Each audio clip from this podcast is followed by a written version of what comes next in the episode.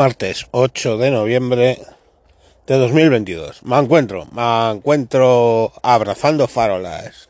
No, no estoy borracho. No, es que simplemente eh, me han mencionado en un tuit, a mí personalmente, diciendo un tuit donde había un anuncio de cómo el mejor forma de cargar a los coches es poniendo una verbena modificando las farolas para cargar los coches. Y como soy así, pues me he salido a la calle. Me he salido a la calle y he estado viendo cómo están las farolas de mi, de mi barrio, de la zona donde vivo, ¿vale? En la calle donde yo vivo hay exactamente cuatro farolas. Cada farola está separada por ocho plazas de garaje. Entran ocho coches. Entre farol y farola. Lo cual quiere decir que en mi calle hay alrededor de unos 40 coches, lo cual pues daría una longitud de la calle de qué? 4 metros por 40, pues eso, eh, 160 metros de calle. Vale, eh, esa calle, una farola cada 8 coches, va a dar a otra calle, donde eh, en, hacia el lado derecho, perdón, las farolas caen en el lado donde está prohibido aparcar. Y hay motivos para prohibir aparcar en ese lateral, porque básicamente la calle se cierra hacia ese, hacia ese lado. En el otro lado, las farolas las han puesto en el lado donde aparcan los coches. Y hay más farolas, una calle más iluminada. Hay una farola cada cinco coches. Y hay, pues en total, 2, 4, 6, 8, no, 7 farolas. 7 farolas, 5 coches, 7 por 5, 35 por 4. Es una calle de 4 por 3, de unos, pues también, unos, unos 130 metros, 140 metros. ¿Vale? Son calles pequeñas, joder.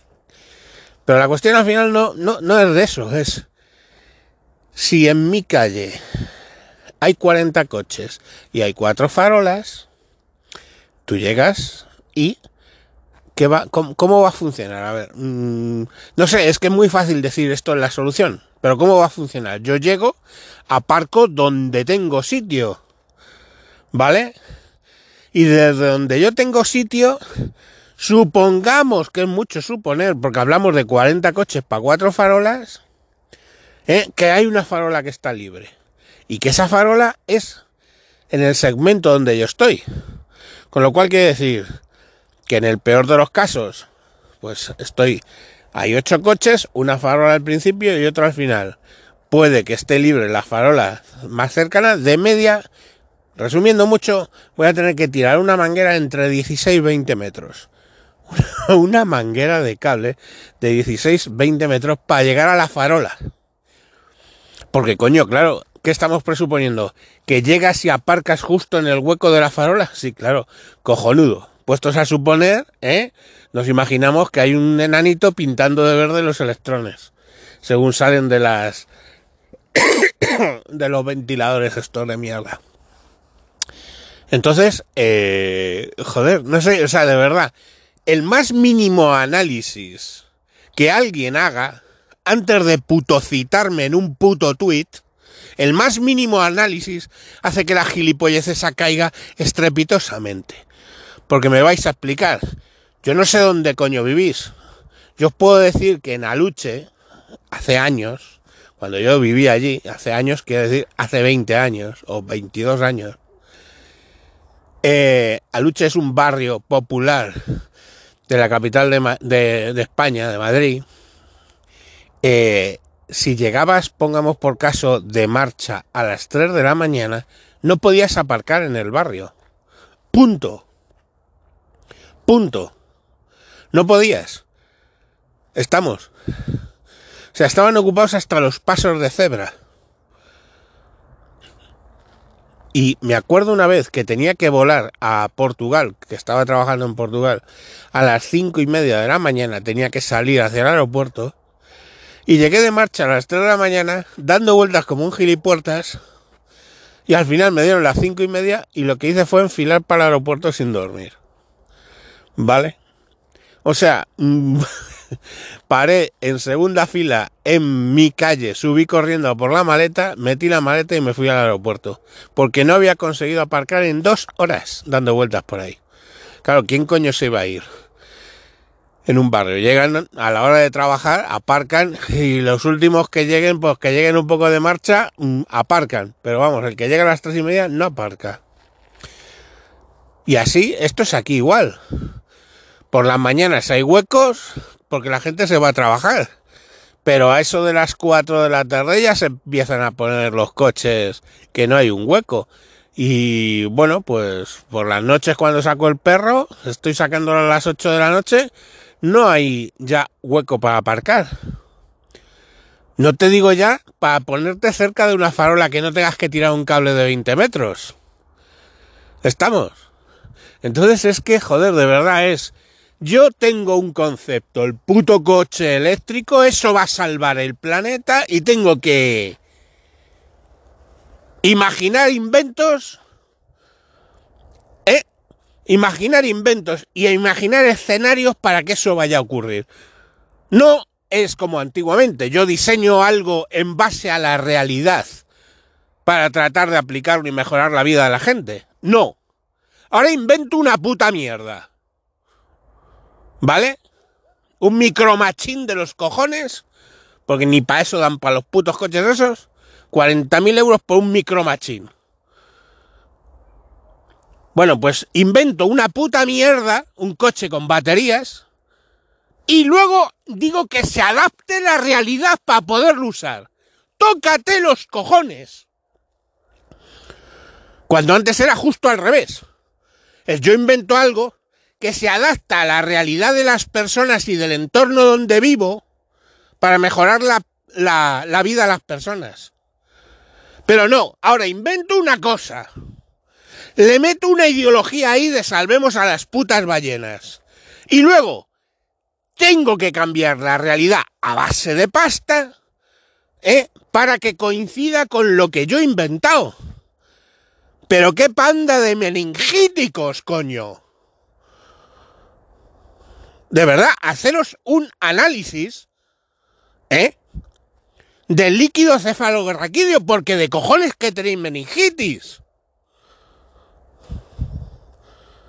O sea, es que es flipante. O sea, yo, que, que, ya es lo que dicen, no de broma, ¿eh? Que la realidad no te joda tu visión del mundo. me cago en la puta de que parió pane, que yo sé que me pongo intenso, me cago en la puta, pero es que pero vamos a ver, dejad de mencionarme, coño. Porque os voy a tirar uno por una todas las gilipolleces que pongáis. Una por una. coño. Yo invento una puta mierda y entonces, para que eso puede imponerse cambio la puta realidad tal como la conocemos. Y a tomar por culo, qué malo puede pasar. ¿No? Es más, y luego una puta panda de políticos que no entienden absolutamente de nada, por no hablar de ni de hacer política, entienden, te sacan leyes que luego se tienen que desdecir, les quedan dos añitos para la gran desdecida. ¿Eh? de lo del 2035, en el 26 tienen que, ya os lo conté el otro día, tienen que desdecirse y todo lo que ha invertido la gente les vale verga. Todo les vale verga. El dinero ah, crece de los árboles, es del Estado. El dinero aparece por arte de Birli Birloque. No viene de tus impuestos, no viene de nada, no. Aparece ahí el dinero y lo gasto en poner más farolas. Una farola por coche. ¡Qué gran idea! ¿Eh? ¡Qué gran idea! O sea, pues no, mira, la realidad es, son las farolas que hay, la gente aparca donde puede, y si te toca estar a 30 metros de una farola, chaval, y quieres cargar, suponiendo que la farola no está pillada, porque claro, una farola que está diseñada para dar luz a una bombilla, ¿qué, carga creéis que admite? Pues la carga va a ser de que tienes que conectarlo ahí y dejarlo toda la noche. El primero que llegue, el primero se lo lleva. Señora, que lo vendemos baratito. O sea, es que iba a haber hostias. Iba a haber hostias. Cariño, bájate unas sillitas y sentaros ahí, cerca de la farola, para guardarme el sitio para cuando lleguemos. Que eso a mí me lo han hecho en la playa, tíos. Y básicamente es, pongo el coche, meto marcha atrás y empiezo despacito, pero sin parar, a dar marcha atrás para meterlo en el hueco. Las señoras saltan con las sillas. pues lo mismo habrá que hacer aquí. Bueno, que eso, que no dejéis que la realidad os joda vuestra ideología. Venga, mañana más.